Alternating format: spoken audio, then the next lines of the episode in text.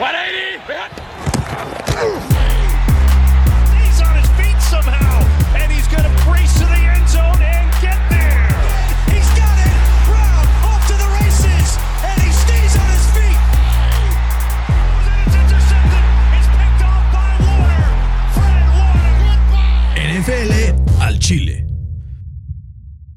¿Qué tal amigos? Bienvenidos a NFL al Chile, episodio número 15 de esta segunda temporada. Estamos ya con la semana 6 terminada, una semana 6 donde la persona que está cruzando de mí la armó gacho en los picks a diferencia de un servidor que hizo el ridículo y dio pena. Así es que Fer, espero que estés feliz con este performance de los picks este fin de semana. No iba a sacar el tema, pero ya que lo sacas tú. No, a ver, si yo presumo cuando gano, que es lo normal, pues hay que dar crédito cuando ¿Cómo ganas tú también. Eh, vamos 62-32 tú, Ajá. 60-34 yo. Así que qué normal, qué normal. Este, yo hoy tengo cuatro semanas ganadas y una empatada y una perdida. Ok. Entonces, sí, o sea, normalmente, pues. Pero hoy fue por fue- sweep, ¿no? Fue un sweep tremendo. Todas las que teníamos diferentes, te las llevaste. Algunas fortuitamente, ¿no? Pero pues se dieron. Igual vale. Ajá. O sea, ese, esa patada de Roberto Carlos que se aventaron los de Jacksonville al ¿Qué final tal? del partido, que solo la vas viendo cómo se va, se va, y todo el comentarista, oh no, it- he missed it. And then, oh no, oh no, it's coming back, coming back, pum. Cae esa patada y el equipo de Jacksonville gana su primer partido, pero Fer, ¿cómo empezar de otra manera? Más que con esta monstruosidad que es nada más y nada menos que Derrick Henry. Y yo tengo una pregunta, Fer. Después de lo que vimos el partido pasado, eh, 143 yardas, 3 touchdowns, una corrida de ochenta y tantas yardas, ¿cómo tiene más yards after contact que 30 equipos de la NFL? Y que todos los demás corredores de toda la NFL. ¿Hay algo que Derrick Henry tenga que hacer para ganar MVP, güey? O sea, Cambiarse de posición a ser QB, ¿no? no, pues, güey, ¿qué pedo, no? No, sí, broma. Eh, pues mira, yo creo que, que si no se lesiona, eh, yo creo que se lo, van, se lo va a llevar. Eh, está on pace para correr más de 2.500 yardas y, y tener 25 touchdowns solamente terrestres, lo cual sería una locura. Eh, en sus últimos cinco partidas tiene un promedio de 145 yardas y dos, touch- y dos touchdowns por partido, güey. Es una, o sea, Es una mamada, 182, güey. 113, 156, 130, 143. Qué mamada, güey. Y además es como la diferencia del equipo, ¿no? Cuando tiene una corrida larga, Se prenden, se prende todo el equipo y como que tiene un momentum que los lleva hasta ganar el partido, ¿no? Que digo, ayer otra cosa estaríamos hablando si al final ese QB sneak hubiera funcionado por parte de los Bills. Probablemente estaríamos hablando de unos Bills que puta, güey. Este, siguen ahí, mejor equipo del- de la temporada, no sé qué. Pero la historia cambia, ¿no? Por esa una sencilla decisión que tuvo. Pero a ya los- no se vieron, o sea, aunque hubieran ganado, no se vieron tan dominantes. no se vieron tan dominantes. O sea, como que regresaron al... A ser un buen al equipo. piso de los mortales. ¿no? Exacto. Vamos a ver si vuelven. El que sí está por ahí en el piso del Olimpo fue uno que se despegó, cabrón, y fue el equipo de Arizona Fair. Hablemos de dos equipos que se despegaron esta semana, ¿no? Que están en primer lugar de cada una de sus conferencias. Uno son los Cardinals, que destruyeron al equipo de Cleveland caminando, güey, sin head coach. Digo, creo que eso hasta les ayuda, ¿no? Porque es una mierda el Cliff. Pero sin head coach y además con muchas lesiones. También Cleveland tenía lesiones. Y el equipo de Baltimore que destruye a los Chargers. Dos que en, en el papel iban a ser partidos cerradísimos y que al final fueron partidos de un solo bando. Fer, te tengo una pregunta. ¿Arizona y Baltimore se convierten en el principal candidato de cada conferencia a llegar al Super Bowl? ¿O sigue siendo una serie de momentos circunstanciales que los tienen en primer lugar de cada conferencia? No, o sea, por lo menos no Baltimore, ¿no? Que si sabemos que hay algún equipo que le han afectado las lesiones, ha sido Baltimore. Justamente estaba viendo la, la lesión de sus jugadores clave que se, que se han perdido toda la temporada. Hoy anunciaron a Ronnie Stanley, el left tackle, que es top 3, si no es que el mejor de toda la NFL. se va a perder toda la temporada. Por segundo año consecutivo. Marcus Peters también fuera toda la temporada. J.K. Dobbins fuera toda la temporada. Gus Edwards fuera toda la temporada. ¿No? O sea, son jugadores eh, que tuvieron el año pasado más de 2.300 snaps eh, para el equipo. Y los Ravens han encontrado una forma de estar 5 y 1, güey. Y han jugado contra equipos buenos, ¿no? En- o en papel, por lo menos. Oye, ¿no? y, y esa forma de lograrlo, la resiliencia, el liderazgo, la forma de volver del equipo, ¿no te hace pensar que hemos estado ninguneando a John Harbaugh los últimos cuatro o cinco años cuando hablamos de candidatos a ser el mejor head coach de la liga? No, siempre ha sido uno de los mejores. No, pero siempre, siempre, los tres primeros de los que hemos hablado es de Bill Belichick, de Sean Payton y de Andy Reid. Y a partir de ahí, pues ya ahí empezamos a hablar. Creo que es momento de hacer una pausa en el camino y reconocerle a John Harbaugh. Por cierto, un abrazo afectuoso a todos los fans de los Ravens que nos escuchan siempre. Pablito, Alex, Chiapas y todos los demás que nos escuchan. Si le van a los Ravens, escríbanos también por ahí en las redes sociales para que les demos un pequeño shout out.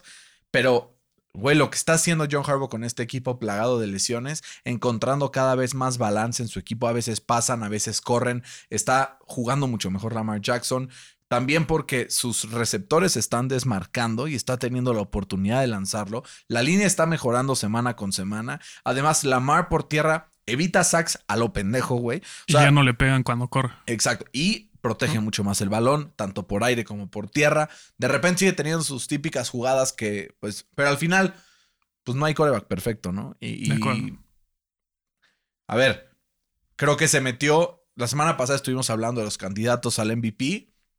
Hablamos de cinco jugadores. Creo que esta semana se meten dos claramente. Lamar ya venía anunciándolo un poco y Derrick Henry, pues, grita tan fuerte Sí, que no sí. hay manera de no escucharlo. Sí, estoy de acuerdo. ¿no? Son como dos candidatos que tenemos que meter ahí en la pelea. Hay que Pero- hacer campaña, ¿no? Para favor de Derrick Henry. Güey, sí, pero con una condición. A ver. Que por un close contact no juegue el partido contra los Colts. Ok. ¿Va? Legal. Y que aún así, más de 2.000 yardas. Perdiónse ese partido. Ok. 2.300. si Que rompa el récord. Que rompa el récord. Va, legal. Muy bien. Pues Fer, Telazzi, vamos ahora sí a full fledged a lo que fue esta semana de la NFL. Empezando por el Thursday Night, Tampa, Filadelfia. eh, un partido que esperábamos un poco menos cerrado de lo que fue. Al final, la ofensiva de Tampa maquinó mucho en cuanto a yardas, ¿no? Movió la bola a placer, pero al final, cuando hablamos de los puntos, con 400 yardas, 73 jugadas, 0 sacks, 0 sacks, y aún con esas 0 sacks, es eh, apenas capaz de meter 28 puntos, ¿no?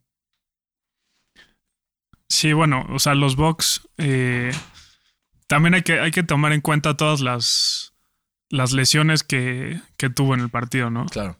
Eh, primero para. Primero perdieron a- al corner de los Eagles, ¿cómo se llamaba? Richard Richard Sherman, Sherman. ¿no? En el primer cuarto, no- o sea, toda su secundaria es, es, un, es un caos. No, pero, o sea, eso no, no amerita los 28 puntos que No amerita, pero es que ahí va, ahí va mi parte. Eh, la ofensiva se vio muy bien los primeros dos cuartos y medio. O sea, hubo un punto en el que el partido iba 28-7. Medio tiempo. Que nos pusimos a jugar Madden y ni le queríamos poner play al segundo tiempo, güey. ¿Qué es, qué es lo normal que pase, güey? Que la ofensiva se, regal- se relaje, ¿no? Y el que en teoría hace la chamba es la defensa. Cosa ¿Viste que los- no pudieron hacer. ¿Viste los stats de la ofensiva de Tampa cuando va perdiendo o ganando por menos de 7 puntos y cuando va ganando por menos por más de 7 puntos? Estaban sacando así las estadísticas. Cuando va ganando por más de 7 puntos, es estadísticamente la peor ofensiva de toda la NFL.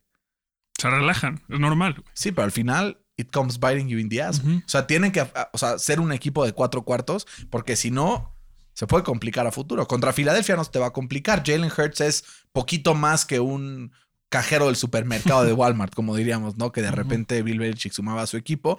Pero es apenas, apenas un starter viable en la NFL. Y obviamente él no iba a representar ninguna amenaza de este tamaño. Que al final, en el último drive, estuvo a punto de sacarles un susto. ¿Qué va a pasar cuando enfrenten a un equipo como los Ravens, por ejemplo? Un equipo como los Cardinals, un equipo como los Bills. No te voy a decir que van a perder eh, miserablemente, pero esos son los equipos a los que tienen que vencer para ser el primer lugar sembrado de la nacional, tener un bye week, eh, poder recibir partidos en casa, poder llegar al Super Bowl, incluso ganarlo y que Brady ya por fin se retire.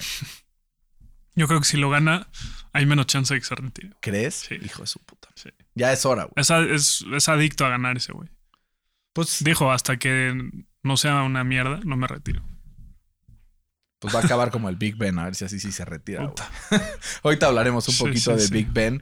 Eh, Miami Jacksonville la primera victoria en la era Urban Meyer, 23-20 eh, en Londres. La historia del partido. Trevor Lawrence está poco a poco mejorando, poco a poco convirtiéndose en lo que nos, pro- nos prometieron. 319 yardas por aire, poco más del 60% de pases completos, un touchdown. Y por el otro lado, una defensiva de Jacksonville que le permitió 329 yardas a uno de los peores quarterbacks en la NFL, que es Tua Tagovailoa. Dos touchdowns además y un pick que si no lo interceptaban, güey, sí, te sí. juro, o sea, güey, qué mal pase tú. Hasta estábamos viendo el partido a distancia ¿no? y nos escribimos, güey, qué pedo lo malo que es sí, y aún así, los, los este, Jaguars casi pierden por el equipo Es que, que el, tienen. y el play calling de, de Urban Meyer, yo me quedé como, güey, Sí, qué pedo. pero le reconozco haber llamado ese slant, el pase rápido a la Vizca para sí. poder acercar de en el último segundo del partido, que se a un segundo de no Estoy de poderlo acuerdo. sacar. Pero ya tenían el partido, o sea, no sé si te acuerdas que iban arriba eh, y estaban creo que en la 10 de Miami y era tercera y una, güey.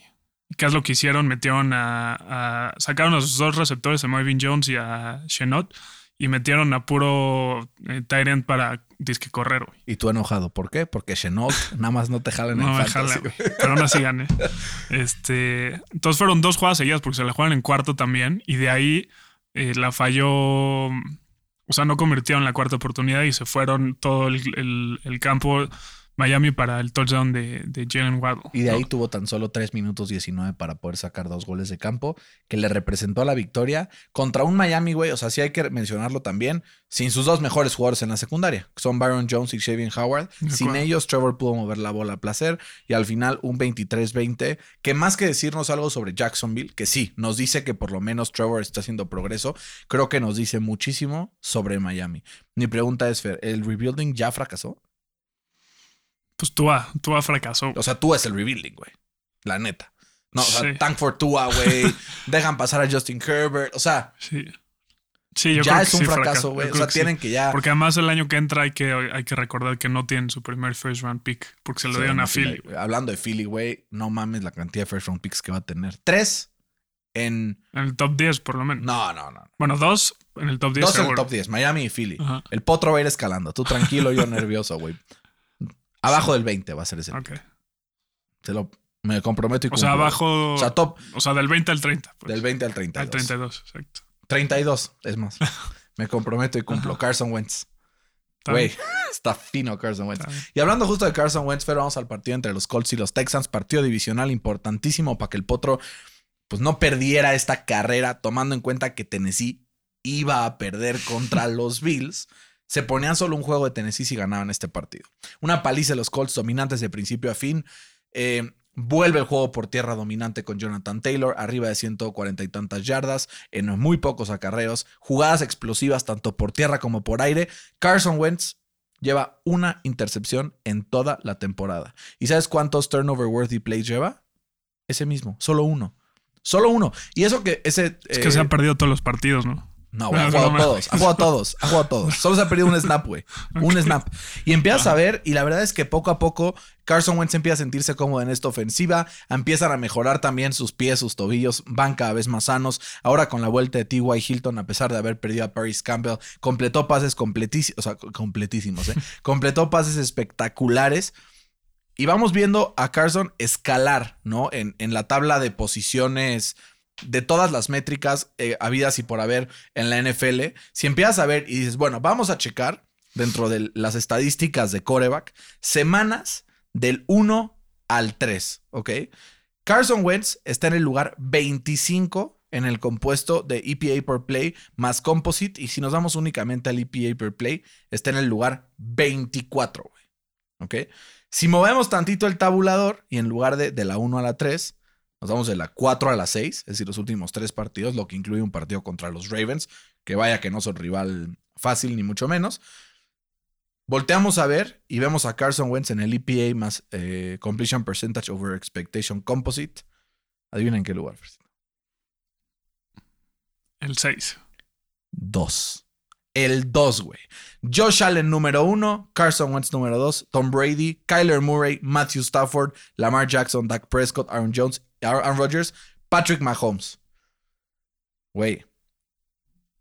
Ahí viene Carson Wentz. Está volviendo ese Carson Wentz. No me quiero Ojalá. emocionar. No me quiero Sí, emocionar. ya pero, estás, güey. güey, es que estoy así risísimo. Pero vi el Carson Wentz del 2017 poco a poco. Si te basas únicamente. No, y, y no es únicamente eso, ¿no? En el partido contra los Texans, Given, son los Texans, lo sabemos. El jugador ofensivo con mejor calificación de PFF en toda la semana, 94 punto y cacho.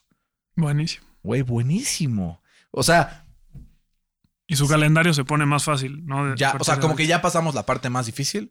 Ahorita, o sea, difícil nos quedan creo que cinco partidos que, o sea, digo, cinco son cinco, ¿no? O sea, nos faltan los Titans, nos faltan los 49ers, que Eh, no se han visto también como creíamos, pero nos faltan Titans, 49ers, Bills, Tampa y, Car- y Cardinals de Arizona. O sea, son los cinco partidos, pero ponte que pierdes esos cinco partidos, Sí. güey.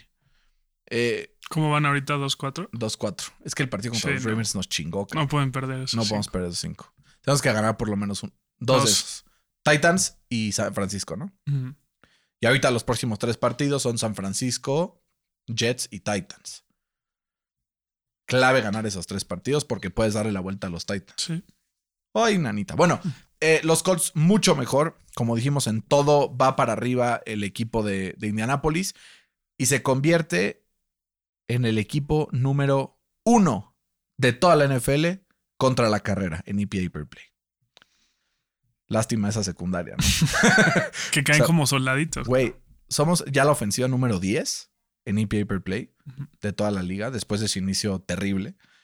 Y la defensiva número 17. Imagínate qué tan mala es nuestra defensiva por aire, que nuestra defensiva por tierra es la 1 y aún así estamos en el 10 y tantos en, en Sí, defensiva total, güey. Qué horror. Digo, con lesiones, con no sé qué, y ya van poco a poco de regreso. Contra eh, Houston, la verdad, impecable el partido en todos los frentes. Hasta el Michael Batchley metió el 100% de sus puntos extras y goles de campo, güey. Qué locura. Qué locura. Que por cierto, hablando de los Colts, Jacob Eason, el fourth round pick del año pasado, es, es, este soltado. Eh, ahora que vuelve ya Sam Ellinger de su IR, este novato de Texas que va a ser el encargado de ser el backup de Carson Wentz. Un trabajo que sabemos normalmente sí da chamba, ¿no? Y bastante. Y bastante, güey. Y le paga a los, a los backups, ¿no? Sí. Ya le pagaron a Nick Foles, le pagaron Exacto. hasta el Chase Daniel. No sé si te acuerdas del Chase Daniel. Y al Sam Bradford, güey, a mil gente. Muchos. Oye, una pregunta, Fer. ¿Tú crees que los Colts son el mejor equipo que tiene únicamente dos victorias? También me gusta mucho Minnesota, güey. Minnesota está 3-3. Sí, según está Sí. 2-4. ¿Sí? Según yo. Puede ser, no lo sé. Déjame, voy a revisar. No voy a.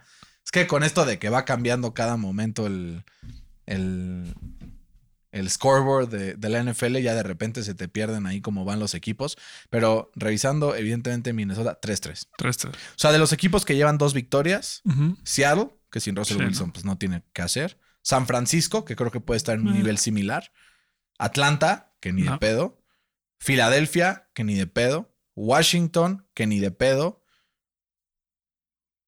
Y Nueva Inglaterra. Sí, sí es el mejor. Digo, no es un gran achievement ser el mejor cuadro de la NFL, pero No, pero empiezas a ver y empiezas a ver el playoff race de la AFC y empieza a tomar forma, ¿no? Vemos ya a Baltimore que está como cómodo ahí arriba en el 5-1, ¿no? Eh, en primer lugar de, de la AFC. Abajito tienes Chargers, Tennessee y Buffalo como líderes de su división en 4 y 2. Luego tienes a los Bengals y a los Raiders con 4 y 2. Y luego ya tienes a cuatro equipos con 3-3. Pittsburgh, Denver, Kansas y Cleveland. que dos de esos pues, van para abajo, ¿no? Claro. Kansas y Cleveland. No, Denver y Pittsburgh, Denver y claro. Cleveland, sí. Y Y Cleveland en una de esas también, güey. ¿quién ¿no? puede subir ahí? Los Colts. Y los Raiders también pueden ir para abajo. Sí. Los Raiders se enfrentan a los Colts en la semana 16, güey. Uf. Que eso para tiebreakers, para a Sí. estar sabroso. Entonces, a ver, wide open race. eh, pero quiero hablar un poco también de la carrera por el comodín de la AFC. Y para eso, de la NFC, digo, y para eso vamos a hablar de un enfrentamiento entre Green Bay y Chicago. Green Bay 24-14 y las cinco victorias consecutivas, Fer. Eh, Matt LeFleur, eh, pues sigue acumulando estas victorias. Aaron Rodgers es el padre absoluto de los Bears de Chicago. Saludos a todos los fans de los Packers, especialmente a mi querido amigo Santiago, que nos escucha bastante seguido. Em, pero Fer, ¿crees que los Packers, que son, o sea, ¿te acuerdas que decíamos que la AFC era mucho mejor que la NFC? Chécate los récords de la NFC so far. Arizona 6-0, Tampa 5-1, Green Bay 5-1, Dallas 5-1, Rams 5-1. ¿Hay clase media o no hay clase media? Es que ahí va. Exacto. Ahí entra. Justamente estamos hablando de Chicago que pierde 24-14 con un eh, Justin Fields que no se equivocó tanto, pero que tampoco hizo la jugada espectacular, que sí hizo Aaron Rodgers con dos touchdowns, con un touchdown adicional por tierra, donde le fue a celebrar en la jeta a los fans de Chicago que lo traían cortito todo el partido. Este Eh, es el Aaron Rodgers que me gusta, Claro, güey. ¿no?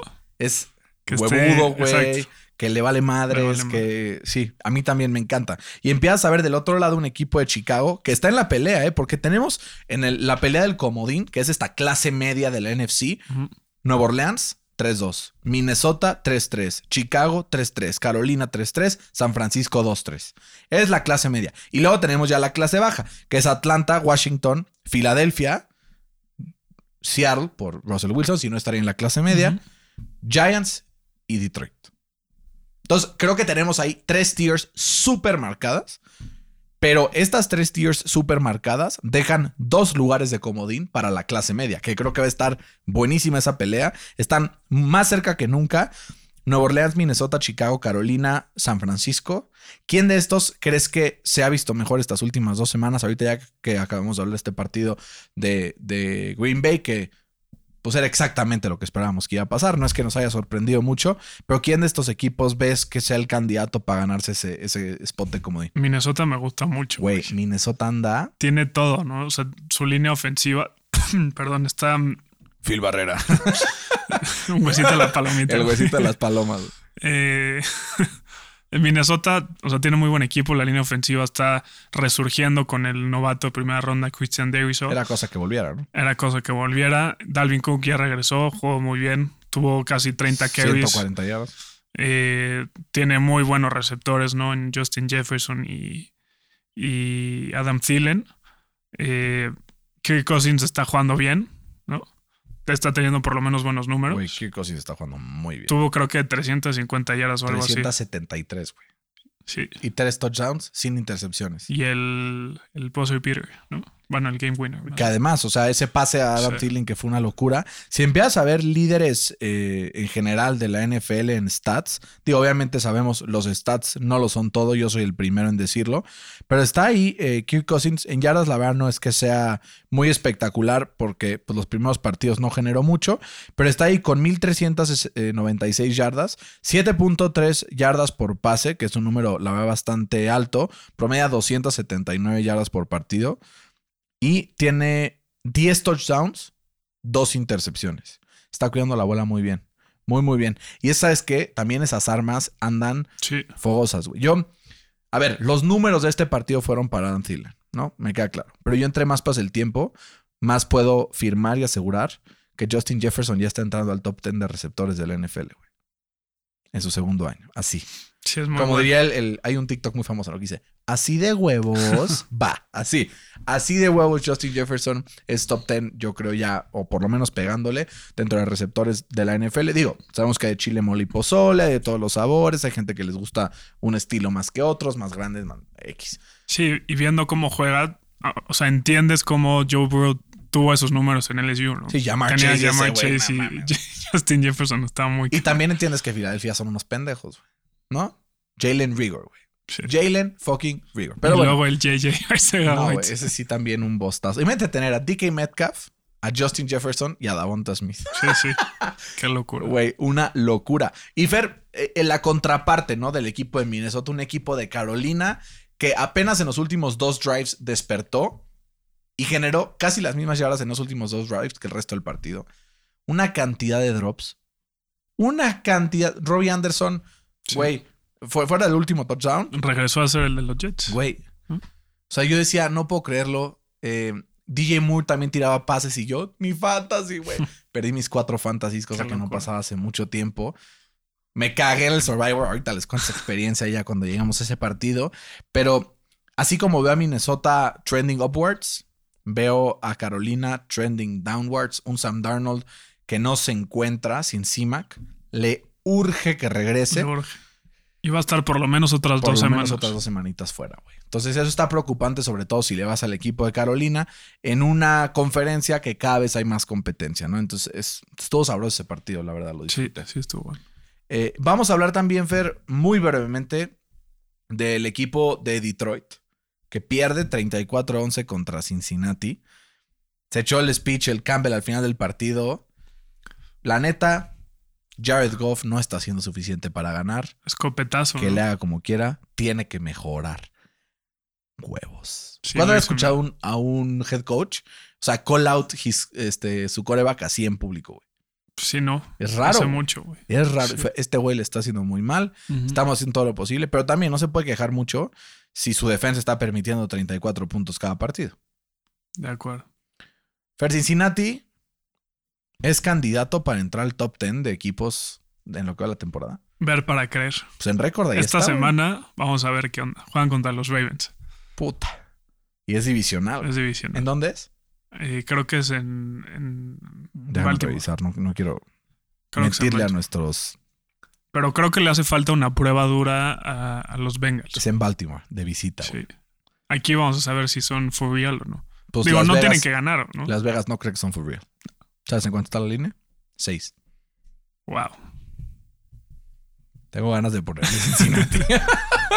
Güey, pero Para el que- Survivor, ándale. No, no mames, imposible. Bueno, ya les cuento rápido lo del Survivor. Ya ven que el episodio pasado dije que iba a poner a los Colts. Perfecto, güey. Todos en mi liga pusieron a los Colts, güey. Menos dos que pusieron a los Rams. 12 del día, dan 3 de la tarde, se acaba en esos partidos, todos tranquilos de que habían ganado el Survivor. Y me dice Moni, mi novia, me dice, oye, sí pusiste a los Colts, ¿no? Y yo, no mames, no puse el pick. Voy corriendo al Survivor, no había puesto el pick, entonces solamente, y ya había empezado los partidos de las 3 de la tarde. Entonces era o poner Steelers o poner Bills. Le dije a Fer, le dije, güey, pongo Steelers o, o Bills. Y me dice, güey, ya rífate con los Steelers. A huevo ganan sin, sin Russell Wilson. Empezaron 14-0 y yo dije, a huevo, güey. Me llevo el Survivor. Y de repente llegan estos cabrones. Y me empiezan a joder ya en el Survivor, ¿no? Al final. De que, hey, vas a perder, no sé qué. Y yo, no. TJ Watt, strip sack, fumble. Dicho y hecho, TJ Watt saquea en ese último momento eh, del partido a- al equipo de, de Seattle, saca el balón, gana el partido, me llevo el Survivor y qué bueno que no lo cambié a los Bills porque ya estaría fuera, güey. Te dije. Sí, muy bien, Te no, no, te la acepto y te la agradezco, güey. Sí, no, pero qué coraje me dio ese partido. ¿Te acuerdas que te mandé mensaje de que el Mike Tomlin estaba con sus risitas desde el primer El cuarto? jijijaja. ¿No? Estaba echando desmadre, como que dijo, no más, está muy facilito. Y que creen que en- a partir del tercer cuarto, pues hicieron ajustes, ¿no? Pete Carroll no es ningún pendejo. Supo que por dónde. Y nos atoraron más de 130 yardas solo en la segunda mitad, güey, por tierra. Güey, yo, el Alex Collins decía, rómpele una Nos- pata sí, este sí, nos hizo mierda el Alex Collins. Y, y es lo que tanto critico con Mike Tomlin, güey. ¿No? El game management. El- ajá. Es, es, muy, es muy buen coach, como buen motivador y lo que tú quieras. Güey, si controló a Antonio Brown. Pero cuando necesitas esa atención a los detalles, como que no los tiene, güey. Sí, total. ¿No? Como que es muy emocional a veces. Sí, a ver, tiene un quarterback que también ya. Totalmente. Pero, güey, si ya, si ya ibas 14-0 arriba, que era lo lógico. Pues corre la bola, ¿no? No, también el pinche Big Ben con su doble pump que de repente ¿Qué suelta tal? la ¿Qué bola, tal? güey, ¿Qué tal? ¿Qué tal? Dices, no seas mamón. ¿Qué tal? Imposible, güey, así. Y aún así sacaron la victoria, se ponen 3-3. Y si hoy se acabara la temporada, estarían adentro de playoffs. Qué locura. Pero ve el calendario que nos toca. No, también. A ver, llevan la parte Está fácil del calendario. Así como los Colts empezaron con la No, parte más culera, ustedes empezaron con una relativamente tranquila. No, Contra horrible. unos Seahawks, aparte que no tenían coreback. Sí. Y aún así la sufrieron. Entonces vamos a ver qué pasa por ahí. Del lado de Seattle eh, salen noticias que el equipo de los Seahawks está buscando por ahí una opción en coreback para poder sustituir a Gino Smith. Por ahí encontraron que Cam Newton puede ser un candidato. Resulta que ya se vacunó y podría ser elegible para volver a este equipo, aunque la verdad dudo que lo traigan. Es como mm, de estas situaciones que chances mejor ya quedarte con el que está en casa por el bien del calendario. Pero pues estuvo sabroso el partido. Todos los primetime games hasta ahorita han estado Buenísimo. deliciosos, güey. Eso me hace pensar que el domingo voy a sufrir un chingo, Sí, sí, era lo que te iba a decir. ¿no? Eh, 49ers Colts, o sea, ¿En dónde es? en San Francisco. Ok. Güey. Sí. ¿Sabes que a los Colts le dan un primetime game en casa que no sea Thursday night desde hace como siete años? Madre. Se maman, güey, también. Pues es que quién iban a enseñar, güey. No, güey. Andrew Locke contra Kansas City hace dos, tres años, güey. Eh, puede ser. Güey. Güey. Pero bueno, está bien. Hablemos también ahora, Fer, del el partido que hunde al que estaba saliendo del lodo. Una de las personas a las que más le tiramos hate en este podcast y que hace dos semanas hicimos una disculpa pública porque nos estaba cayendo la boca era Daniel Jones. Y ya volvió Daniel Jones. Y ya volvió con cuatro turnovers, un fumble, tres intercepciones, nada de productividad en ofensiva. Pronosticamos un partido monstruoso para Katarius Tony. Primer cuarto, se lesiona. A la mierda. No vuelvo a Qué pronosticar. bueno que no lo metí en el No vuelvo a pronosticar un partido así de nadie, güey, porque eso me pasó con Daniel Jones la semana pasada también contra los Cowboys. Entonces, Sí. yo no vuelvo a decir esas cosas porque de repente se lesionan y, y me trueno, ¿no? Eh, un equipo de los Giants que sin Saquon se le ha visto sin estructura, tampoco tuvo a Goladay, cada vez eh, como que son un poco más predecibles con la ofensiva que tiene eh, el, el Clapper, ¿no? El, el ex head coach de, de Dallas. y también, importante mencionar que la defensa se vio severamente mal. Permite 38 puntos contra un equipo de los Rams que se afianza como uno de los candidatos a ganar la NFC junto con Dallas, junto con, Ca- con Cardinals, junto con Tampa. Y creo que ya no son como los cuatro grandes candidatos a la NFC. Es que no quiero tampoco ningunar a nadie porque luego se me ofenden. 28 de, 22 de 28 para Stafford. Cuatro pases para touchdown, una intercepción circunstancial y dice Stafford, yo también puedo hacer no look pases y estoy al nivel de un top 5 quarterback de la NFL. No solo Mahomes, yo también. Fer, ¿crees que los Rams cada vez pintan como para ser este candidato que pueda quitarle el invicto a Arizona en algún punto de la temporada? ¿O, o crees que todavía están lejos de, su, de alcanzar su, su full potential? Pues mira, en papel pintan muy fuertes, ¿no? Pero yo me quedo con, con algo que dijo Sean McVay al, al final del partido, que fue que no le gusta cómo su equipo está empezando los partidos, ¿no? Eh, en sus últimos tres partidos solo han podido meter seis puntos combinados en el primer cuarto. Desde el partido de, de Arizona. Y es un equipo que si llega con la ventaja al medio tiempo, gana el 100% de las Exacto, veces. entonces por eso la urgencia de Sean McVay de empezar bien los partidos, güey. ¿No? Si pueden lograr hacer eso, creo que van a ser un equipo dificilísimo de, de- ganar. Pero eh, pon tú en el partido contra los Giants, eh, se fueron abajo 3-0 en el primer cuarto. De ahí, pues ya fueron los arreos de Daniel Jones que dijiste, y pues ya se fue eh, todo el partido, ¿no? Pero, ¿qué pasa si, le- si, si, si juegan así contra un equipo mejorcito, ¿no? Sí, no, a ver, ahorita, Contra, ahorita le queda. pues ve cómo le fue contra, contra Arizona. Sí, a ver, ahorita le así. queda. Por lo menos se va a poner 7-1. Sus dos siguientes partidos son Detroit y Houston. Sí, O sea, de jodido 7-1. Esperemos que nos haga el favorcito con los Titans. Y de ahí enfrentan dos divisionales sabrosos. 49ers de visita. Ah, no, mentira, divisionales no, porque pensé que era Arizona. No, 49ers y, y los Packers. Sí, ahí va a ser la prueba de fuego de, de Stafford, ¿no? Que, se ve muy cómodo con la, con, cuando va ganando, pero no, no me acaba de convencer cuando no va, no va arriba en el ¿no? marcador. Y, y ve cómo cierran, güey. A ver, Cardinals, Seahawks, ya con Russell Wilson. sí. Vikings, Ravens, 49ers. Damn.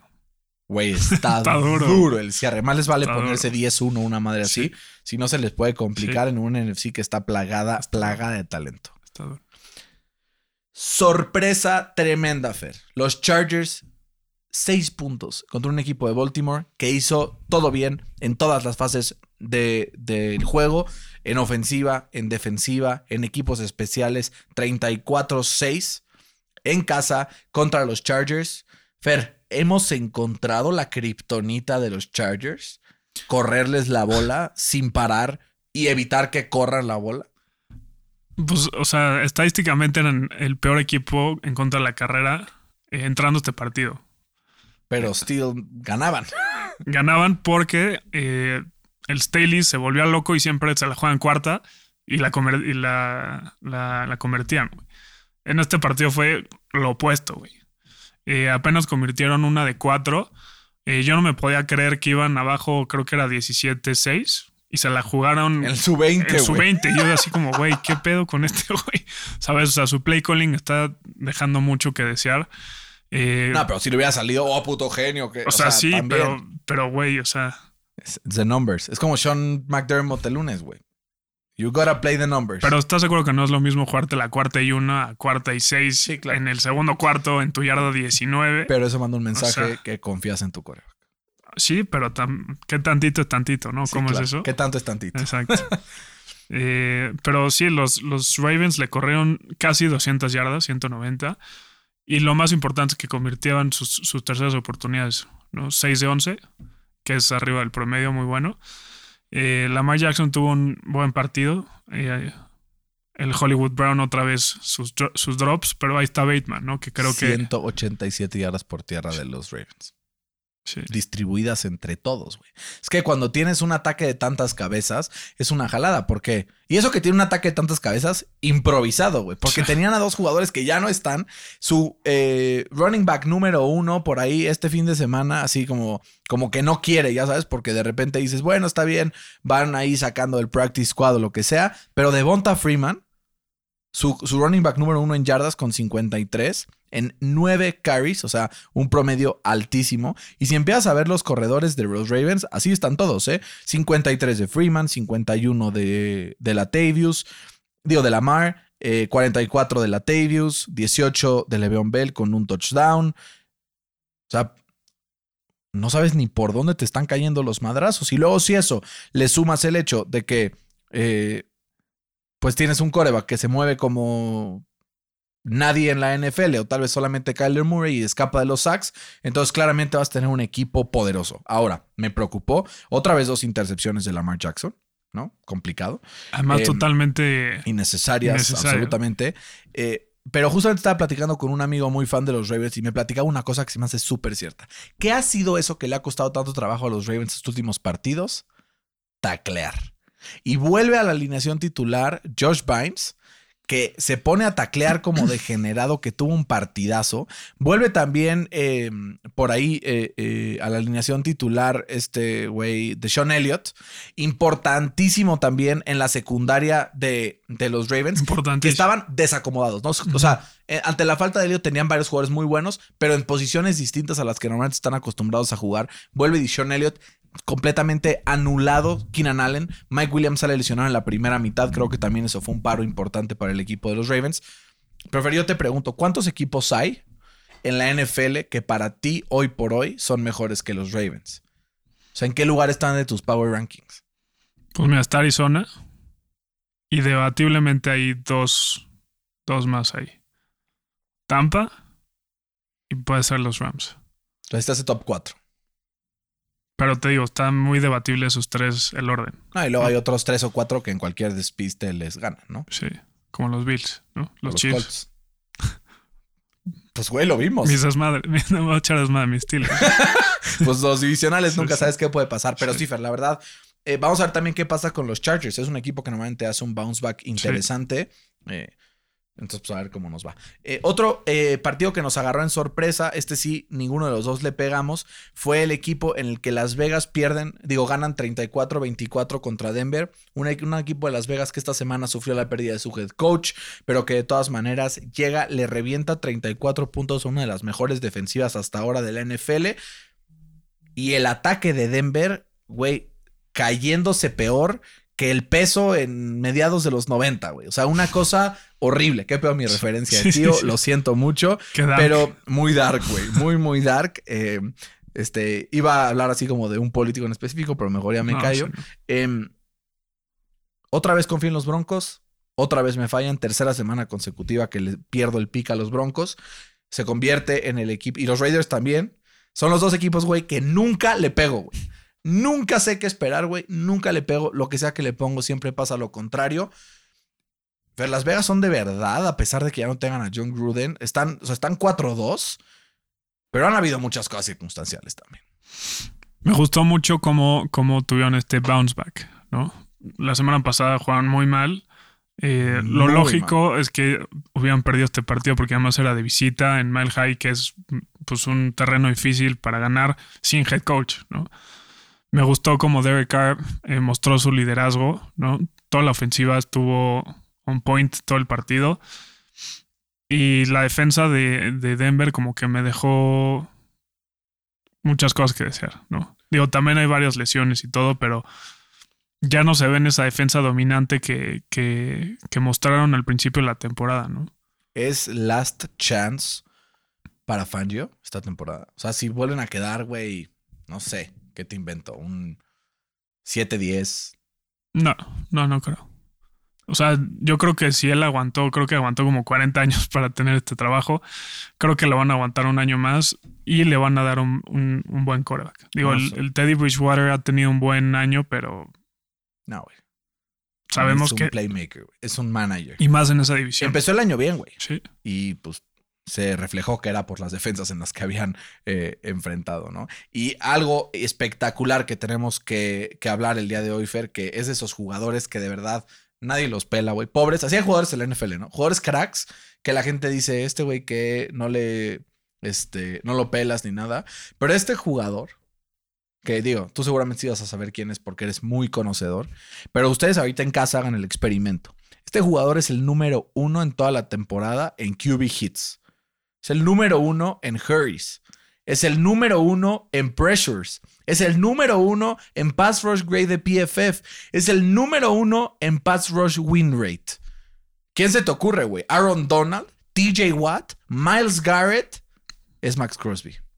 Defensive end del equipo de, de los Raiders, que agarraron en cuarta ronda hace dos años.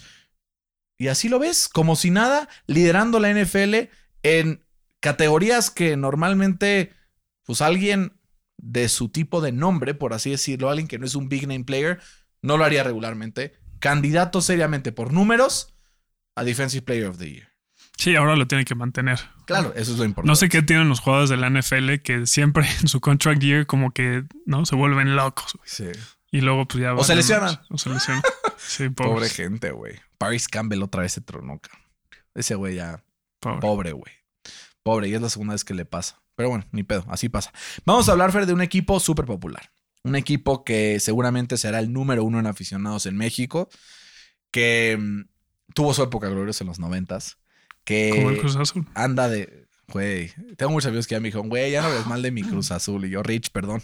Un abrazo. Aparte, también le va a Dallas. Entonces, ¿Sabes que si sea, tuvieron... se dan ganas, ¿sabes? Si tuvieron, tuvieron 26 años para hacerse fama, pues no se borra en un, mes, güey. Totalmente, totalmente de acuerdo. Justamente hablando de estos eh, Cowboys de Dallas, quiero mandarle un saludo a un amigo mío, Juan Pablo, que me mandó un, un mensaje hoy. Hace años no hablaba con él. Me dio mucho gusto escuchar. Me dijo, güey, este es el podcast, te mando un abrazo y habla bien de mis taqueros. Y le digo, güey, ¿cómo no hablar bien de tus taqueros si Dak Prescott está hecho una bala?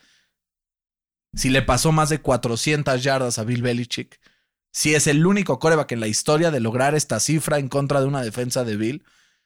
Si saca un partido que su defensa de repente lo puso en posiciones complicadas. Si es una ofensiva completa con armas, tight ends, wide receivers, receptores, línea ofensiva.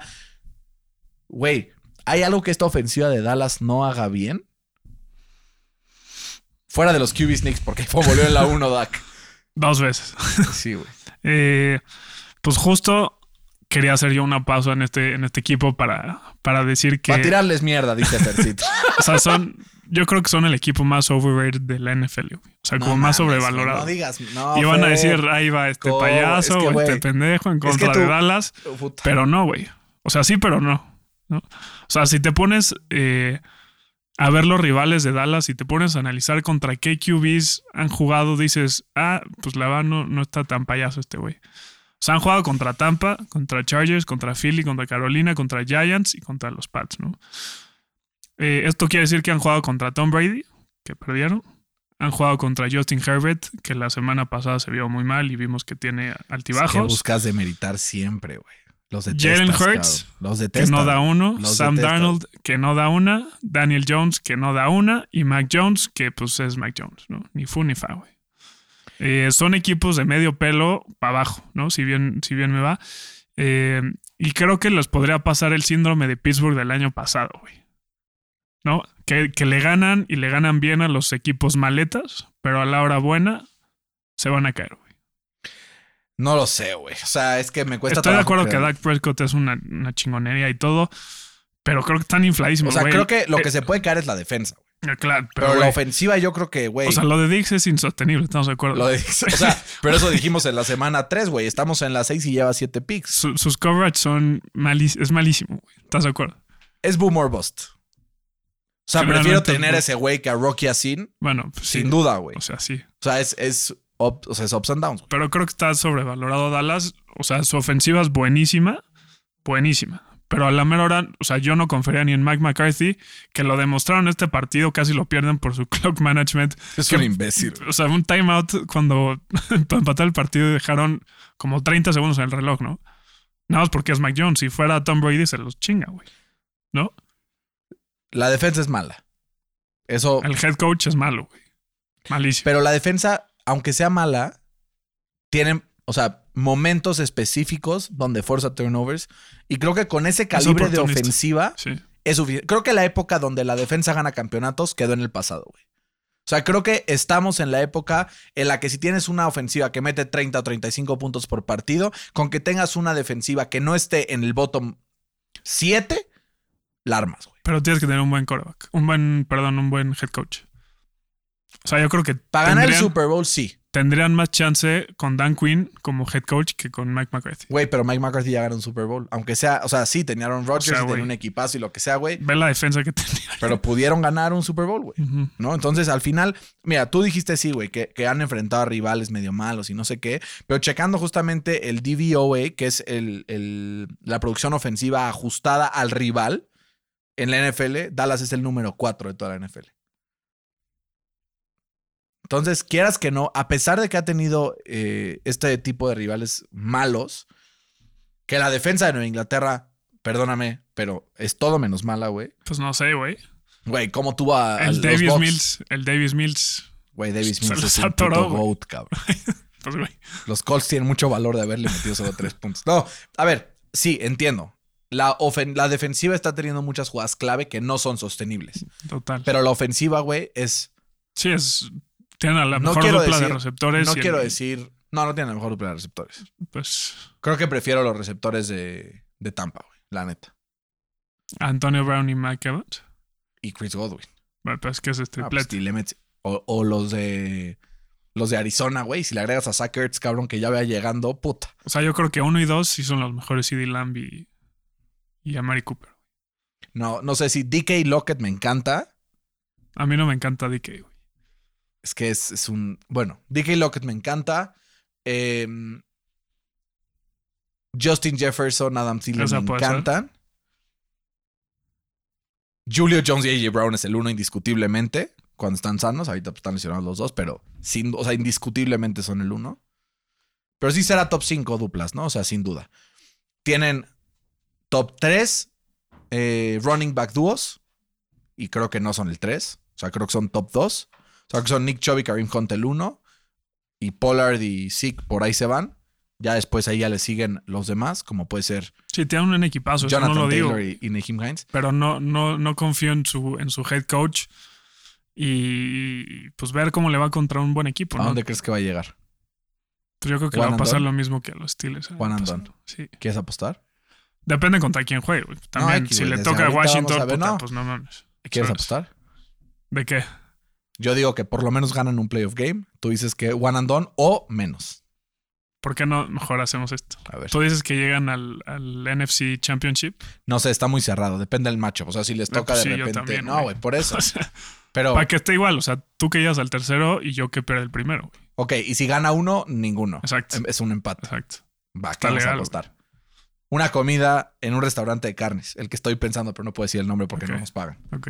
Ahí está. Mano, mano a la distancia. Ahí está eh, la apuesta. Fans de los Cowboys, recuerden, yo los banco. Yo los banco a muerte. Tírenle Sí, mierda sí. a Fer en redes sociales. Pongan ahí, tú no sabes nada, eres un imbécil. Ahí todo lo que le quieran echar de hate, aviéntenselo, que él es bueno aguantando vara con estas cosas. Eh, Fer, hablemos. Puta, qué delicia, gol del América 2-1, güey. Puta. Creo que ya me van a odiar más. Sí, bueno, sí. le va a los Colts, pobre güey, no, ya nadie lo odia. De repente, puta, la América. Pero bueno, hablemos, Fer, también eh, ya para cerrar la jornada, porque andamos ya pasados de tiempo, porque ha estado muy a gusto el podcast. eh, Buffalo contra Tennessee. Un partido, güey, que en toda circunstancia creímos que los Bills iban a ganar, que en apariencia empezaron controlando el partido, pero en Red Zone los pararon dos veces seguidas, apenas pudieron meter seis puntos. Y creo que esas primeras jugadas del partido fueron clave para que Buffalo no ganara el partido contra un Tennessee que de la mano, bueno, de la, de la colita de, de Derrick Henry, que ahí se le cuelgan de la trenza, sacan la victoria en casa contra Buffalo y le vuelven a ganar en prime time, igual que el año pasado después de, de la crisis de COVID. A ver, el año pasado, justo después de que los Bills pierden contra Tennessee, de ahí nadie los paró, güey. Entonces puede ser que pase algo parecido. Puede ser. No lo sé. Puede ser que sea un tema de matchups. Fer, ¿este partido te dijo más de los Bills o te dijo más de Tennessee? Más de Tennessee. ¿Qué te contó de Tennessee? Cuenta. Me impresionó cómo Henry les corrió y les corrió y les corrió, a pesar de ser la defensa número uno, total. Los hizo trizas, güey. Trizas. Un par de Steve Arms ahí sabrosos, ¿no? Buen, sí, o sea, el, el tipo es, es, es injusto. Jugar contra él yo creo que es, es injusto. Eh, debe de ser ilegal que, que- que juegue en la, en la NFL. Eh, pero también creo que los Bills la cagaron en su última jugada y no me refiero a que se la jueguen. Yo, yo soy pro que se la jueguen en cuarta y una porque creo que sí tienes más chance de, de convertirse cuarta y una que ganar un coin toss, ¿no? Pero ¿sabes algo? Se gastaron esa jugada en el two-point conversion. Sí, Ahí era, güey. sí. Ahí era ese Philly Special, güey, como a la octava potencia, güey. Porque sí lo, lo desperdiciaron y al final ahí tuvieron que hacer un QB sneak.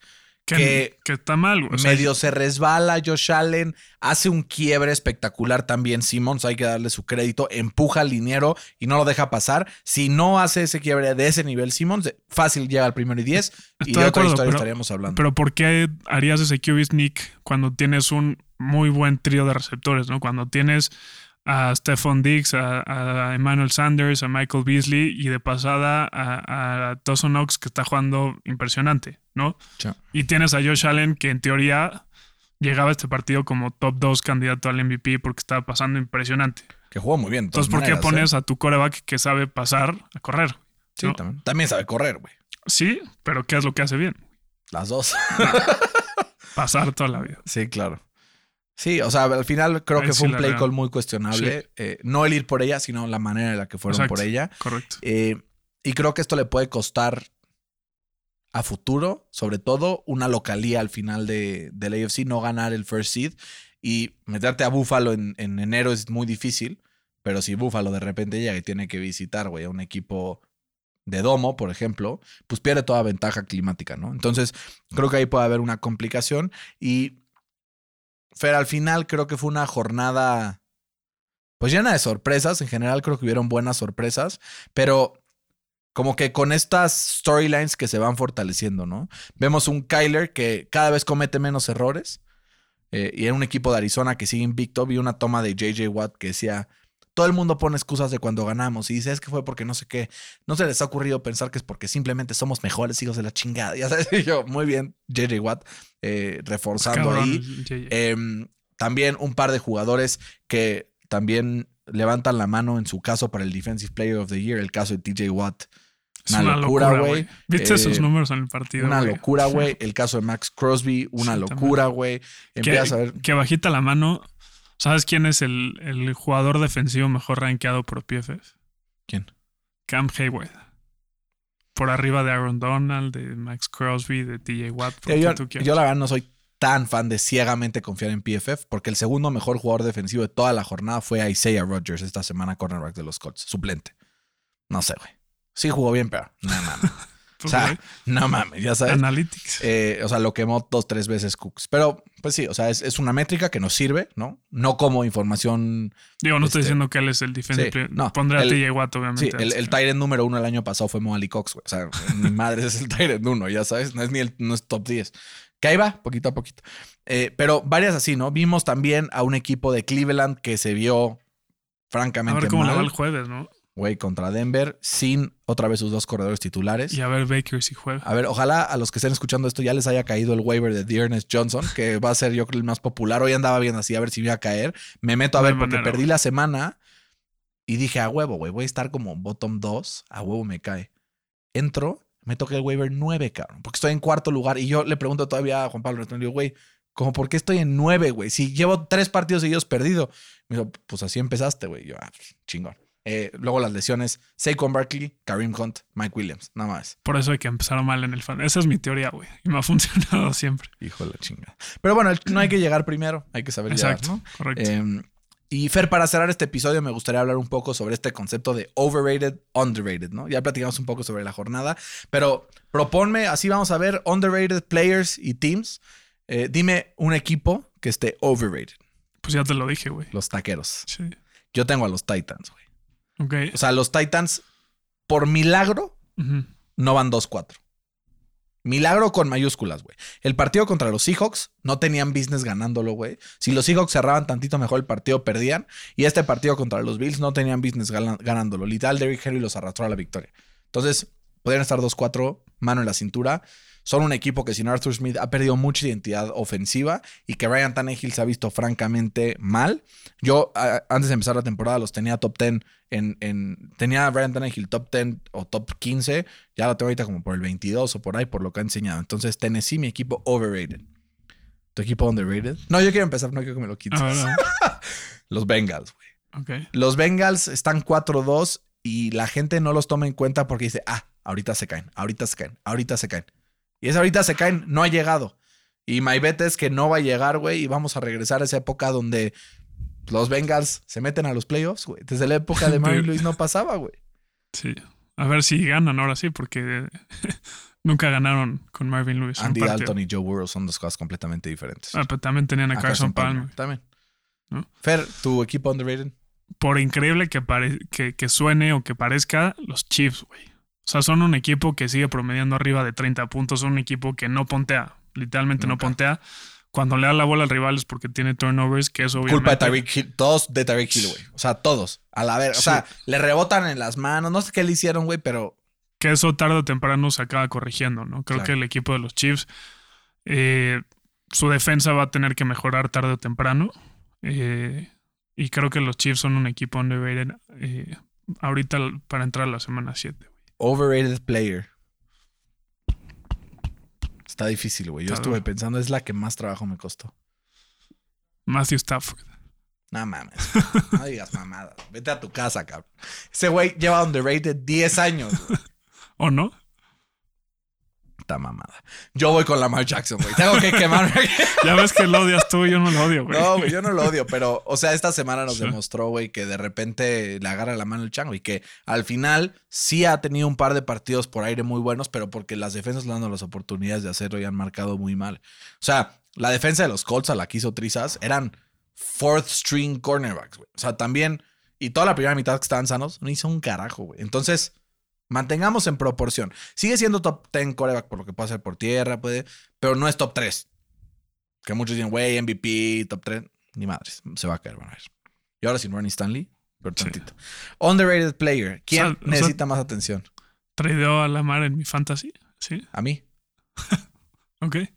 Te doy a Tyreek Hill, dame a Lamar y a un running back. Pues no tengo, güey. Es O sea, que, tengo a todos los Najee, running backs a y Alvin Camara, güey. Ahí está, güey. Pues sí, pero pues, güey, quieres todo. No, no, no. Te doy a Tyreek, Ajá. dame a Najee A Sí, Lamar. güey. y yo te doy a alguien más además de Ajá. Tyreek. Te doy a Tyreek y a Saquon. Saquon. Qué duro, güey. Piénsalo, güey. Lo vamos a pensar. vamos a Piénsalo. pensar. Eh, jugador Te underrated. voy a escribir acabando. Sí, jugador underrated. Eh, pff, puede ser eh, Aaron Jones, ¿no? Hace todo bien. Sigue produciendo, güey. Sigue Hace produciendo semana con semana. Genera yardas. Llegó a casi 80 yardas esta semana contra el equipo de Chicago. Creo que 74, una cosa así, si no me equivoco. O hasta un poquito más. Eh, sigue produciendo por tierra, por aire. Bloquea bien. Sale a, a recibir el balón muy bien. Aaron Jones. Justo ayer estábamos platicando, ¿no? De, de los eh, running back tiers dentro del NFL. Y creo que Aaron Jones está en ese segundo tier. Bueno, tercer tier porque está tier 0, que es Derrick Henry. Luego está Sí. tier 1, que está en Dalvin Cook, Camara, C-Mac, Chop. Y en el siguiente ahí está Aaron Jones. Sí, sí, porque hace todo bien, ¿no? O sea, bloquea bien cuando viene el pass rush, eh, cacha muy bien la bola y pues obviamente corre muy bien. Yo, mi underrated player. Cooper Cup, güey. También, güey, no le da el crédito. qué pedo, no le dan el crédito Y ahorita que se estuve pensando también a Adam Thielen, no le dan. Adam Thielen, güey. Hay mucho. Vamos a darle espacio a los underrated players todas las semanas para poder echar un poco de brillo en esos jugadores que de repente no se dan cuenta de lo que están haciendo. Por ejemplo, un Carson Wentz, que digo yo aquí lo va a defender mucho siempre, pero güey, ha tenido una temporada Sí. fuera de un partido que estaba lesionado. Güey, ha tenido muy buena temporada y pinta para que siga así. Eh, tenemos varios jugadores así, ¿no? Como Max Crosby, que también ya le dimos ahora pues el, el reconocimiento que merece. Pero así iremos dando el espacio para que algunos jugadores pues puedan ser reconocidos en un podcast que es justamente, pues busca también divulgar un poco la cultura del NFL, ¿no?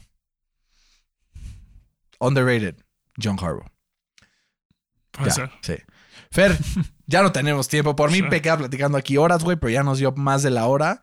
Bueno, no chance con lo que dejamos de espacio al principio. Si alcanzamos la hora, ojalá me apuro porque si no Fede me regaña. Eh, te mando un abrazo, Fer, y mucha suerte esta semana Ya a ganó el los AME. Steelers. 2-1. Bendito sea el Señor. Super líderes, calificados a la liga, 31 puntos. Vean las poderosísimas águilas de la América. Hashtag odiame más, ¿no? Güey, me una cantidad de Sí, mierda sí, por sí. esto. Lo bueno que hay gente que cuando ve que ya está acabando el capítulo lo pausa y ya no lo termina de escuchar. Entonces no va a acuerdo. tanta mierda. Escríbanos a nuestras redes sociales con sus opiniones. Eh, por ahí también.